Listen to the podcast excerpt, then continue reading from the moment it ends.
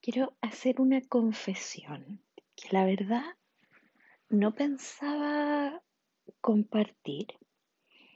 Sin embargo, em, he tenido varias interacciones con algunas personas cercanas, otras menos cercanas, con las que hemos conversado ciertas cosas eh, y me han hecho saber el impacto que, tuvo para, ellos, para ellas, eh, lo que conversamos. Y pensé que en realidad estaba siendo egoísta eh, después de eso, que estaba siendo egoísta en no compartirlo con contigo, con alguien más que pueda a lo mejor quizás serle de utilidad. Y, y en realidad no pensaba compartirlo porque mi ego defensor de mi integridad eh, no le gusta asumir errores ni equivocaciones. Y este último tiempo ha sido un periodo inmensamente difícil en el que he navegado en, mi oscuridad, en, mi, oscuridad muy profundamente. Yo, yo suelo navegar en mi propia oscuridad, pero ahora me costó porque mi ego por ningún motivo quería dejarme desprotegida. Él me quiere proteger a toda costa. ¿De qué? No sé, pero él siempre me quiere proteger. El tema es que voy a compartir con ustedes estos últimos, este último mes y medio más o menos de, de, oscuridad en mi interior, en la que me di cuenta eh, de lo horriblemente equivocada que estaba y lo mucho que me hacía sufrir a mí misma. Quisiera que consideraras mi caso para que ojalá no sufras como yo sufrí estúpidamente bueno, no, no estúpidamente, la verdad. He hecho lo mejor que he podido. He hecho lo mejor que he podido con las herramientas que he tenido. Eh, pero no estaba siendo capaz de avanzar en un tema puntual de mi vida. Hace aproximadamente dos años, dos años, tres meses, hace aproximadamente dos años, sí, Em, me ha tocado estar en contacto con una persona que, que ha venido a mostrar, eh, a mostrarme a mí y a algunas otras personas también con las que estamos en relación, eh, toda nuestra oscuridad. toda nuestra oscuridad eh, porque llegó a cuestionar lo que hacíamos, cómo lo hacíamos. Llegó a, dar órdenes, llegó a, eh, a establecer relaciones sin, sin afecto en mi erróneo posiblemente modo de ver. Quizás su afecto él lo expresa de otra forma. Em, el asunto es que durante dos años yo me decía a mí misma, ¿qué es lo que yo tengo que ver de esta situación? ¿Qué es lo que tengo que aprender de esto? Eh, pedía al universo y le decía yo, no sé qué es lo que tengo que ver, pero por favor pido verlo o verlo de otra forma, porque en realidad siempre, eh, o sea, no desde un principio, no desde un principio, sino que con el tiempo me fui dando cuenta que esta persona daba órdenes, no sabía, no escuchaba, no comprendía, no entendía, eh, yo no, no, no, no, entendía qué, qué, hacía ahí, era sin respeto, con, yo, yo me sentía eh, no respetada, yo me sentía no valorada, yo me sentía de esa forma, ¿ok? Con, esta persona. Y, cada día decía, por favor, quisiera ver esto con, otros ojos. Y así estuve dos años. Pero las cosas cada vez se fueron poniendo más feas y más feas. Y se daba una situación tras otra y otra situación. Y, en mi juicio, yo decía, esta persona debería saber pero esta persona debería hacer esto, esto y esto, pero esta persona tendría que eh, comunicar esto, esto y esto, como responsable, qué sé yo, como, eh, como, como mi plantilla de creencias que me inculcaron desde que era niña decía, me decía a mí este, este programa personal que esta persona tenía que saber, debía saber.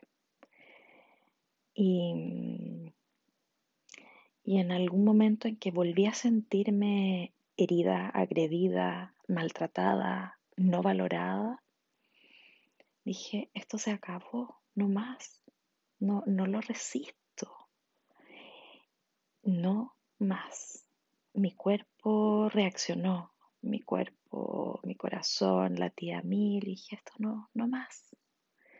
Eh, porque siempre me levantaba una y otra vez de, estos, de estos malos tratos, digamos, que yo sentía. Y seguía pasando el tiempo y había visto algunas cosas, había visto eh, cómo yo me hacía cargo de muchas cosas, entonces, claro, como hablábamos en, algún otro podcast, el flujo del dar y el recibir y el equilibrio, lo importante que es. Como yo tomaba todo, todo, todo, todo y me hacía cargo y resolvía todo, em, estaba en la otra polaridad esta otra persona completamente. Pero llegaba a un punto que a mí yo decía, no me importa que no sepa, total, yo sé. Pero llegó un punto en que era en mi forma de verlo un estorbo, un estorbo porque yo necesitaba avanzar para poder cumplir con un rol y, y en vez de, de, poder seguir un camino en línea recta, tenía que seguir caminos en zigzag, en círculos, darme la vuelta a una tremenda cuesta cuando podía haberme ido por la autopista.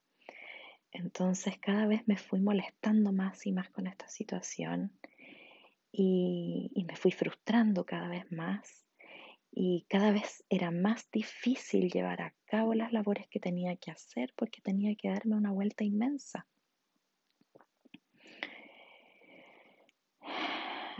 Y, en algún minuto, a, pesar de haber trabajado más duro, eh, de haber eh, puesto más de mí, me sentí nuevamente eh, que los esfuerzos que yo había hecho no habían sido considerados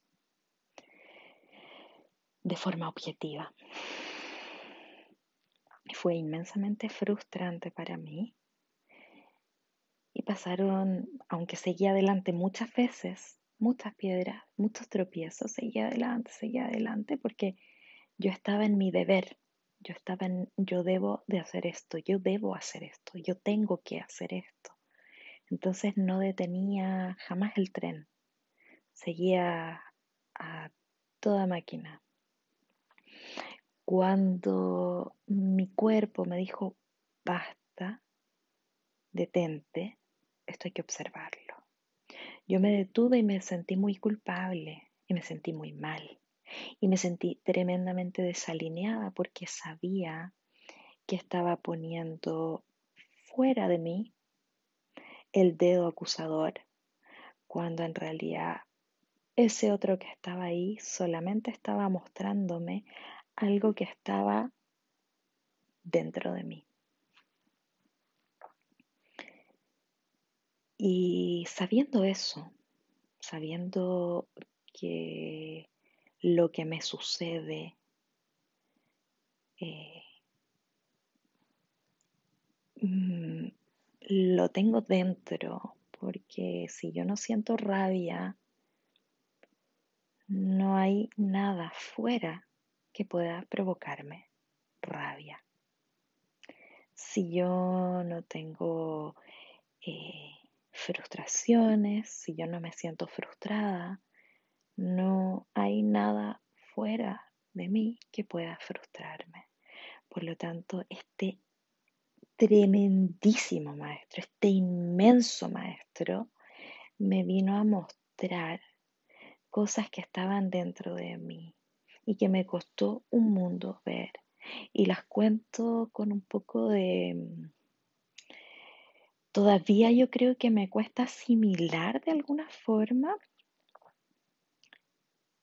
que yo no tenía la razón, que yo no tenía la razón, porque nosotros siempre que estamos, llevo, yo ya llevo, llevaba mucho tiempo, llevo mucho tiempo trabajando conmigo misma, eh, y ya tenía muy claras las palabras deber, tener, y, y, las palabras deber y tener siempre nos llevan a un juicio que hay detrás, a una plantilla de creencias que hay detrás.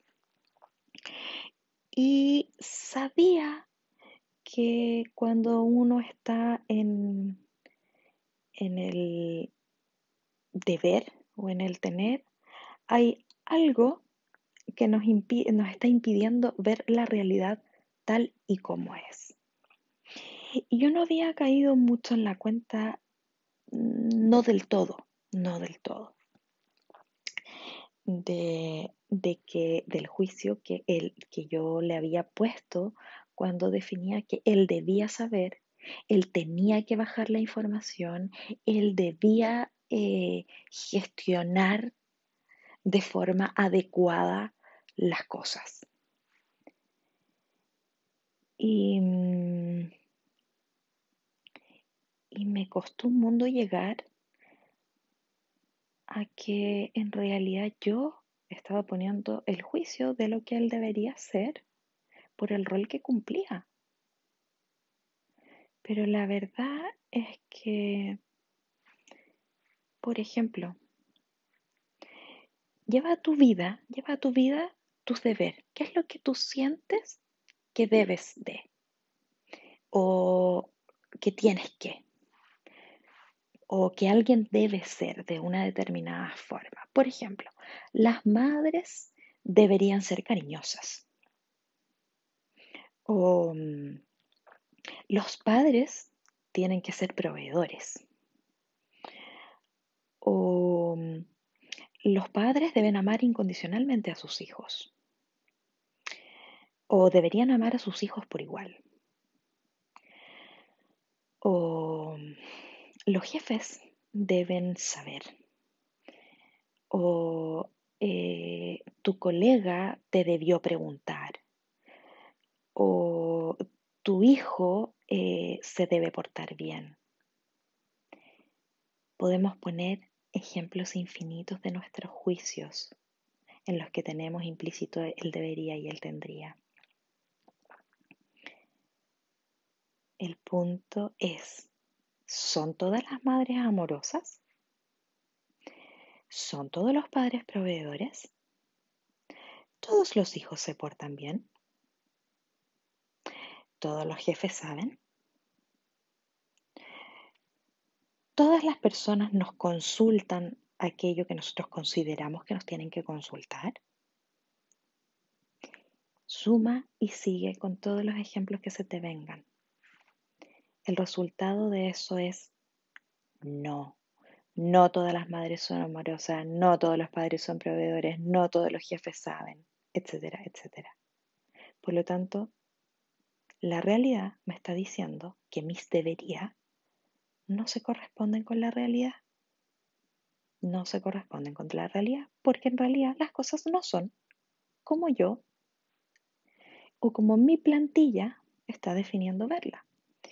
Y cuando yo pongo este debería y espero acomodar esa realidad a mi forma, lo que hago es generar lucha, resistencia, competencia, etc. Frustración. Todas las emociones que no nos traen paz. Donde hay un juicio no hay paz. No, es que esto debería ser así, es que el gobierno tendría que ser. La realidad es de una determinada manera y nosotros somos tan miopes que no tenemos la capacidad de ver completa la situación.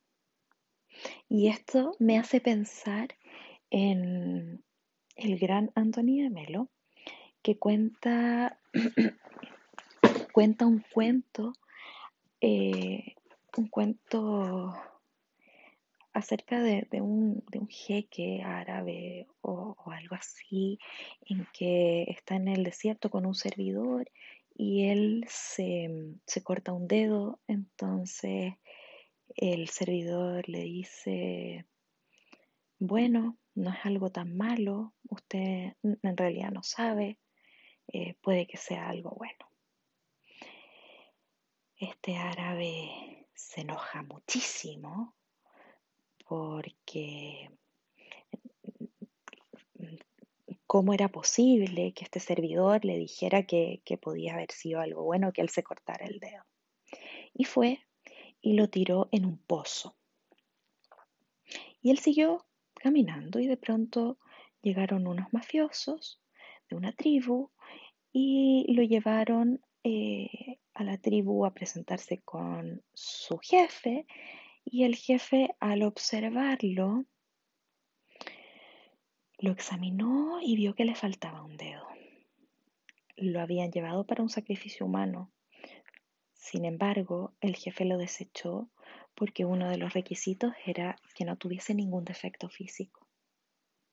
Y lo dejaron libre.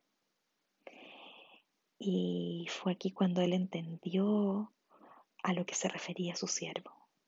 Y fue a buscarlo al pozo donde lo había arrojado.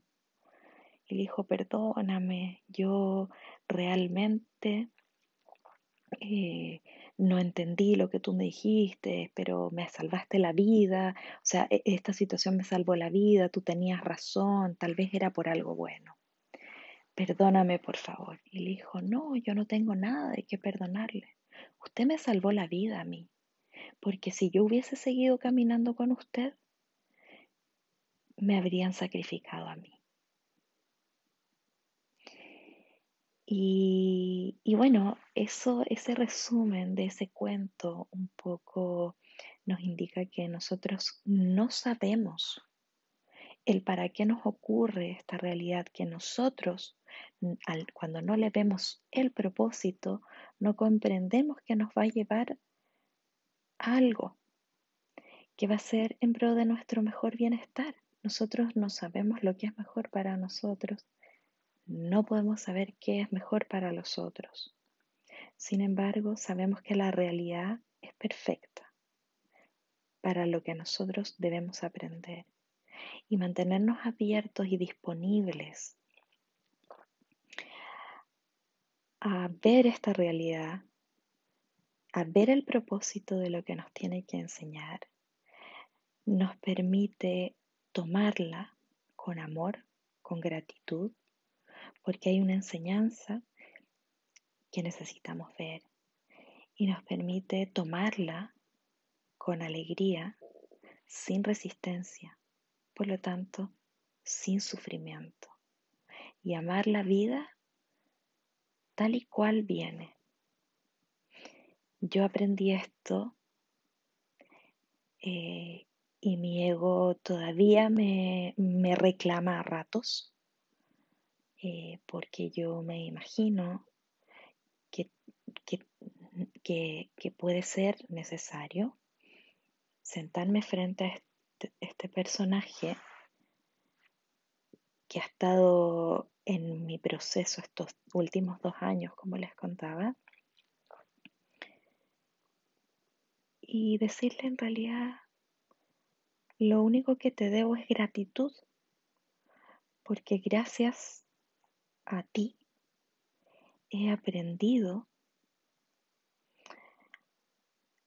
a amar la realidad tal y como es.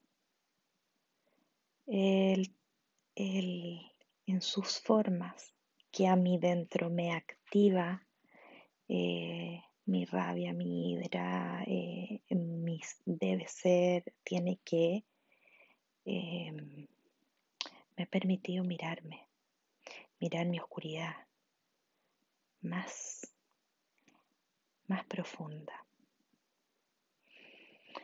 Eso, em, si estás pasando por alguna situación en la que las palabras debe o tiene que y eso te está sacando de tu paz, te invito a hacer la consulta general. Son todos los, mm, ponle el nombre que tú quieras, de esta forma. Y si la respuesta es no, entonces, muy buenas noticias para ti, porque tienes la posibilidad de salir de la pataleta infantil de querer que la realidad se acomode a ti, de querer cambiar a tu papá, a tu mamá, a tu hermano, a tu hermana. Depende de ti salir de esa pataleta o depende de ti asimilarla. Tomar las acciones necesarias asumiendo las consecuencias que eso implica. A lo mejor en mi caso eh, es decir, ok, yo no me lo banco, yo no lo resisto, tomo mis cosas y me voy. Y eso tiene consecuencias también. Pero no puedo seguir forzando, forzando algo que no va a cambiar. Algo que no va a cambiar. La vida es así y tiene un propósito. Te dejo un beso, un abrazo y muchísimo amor.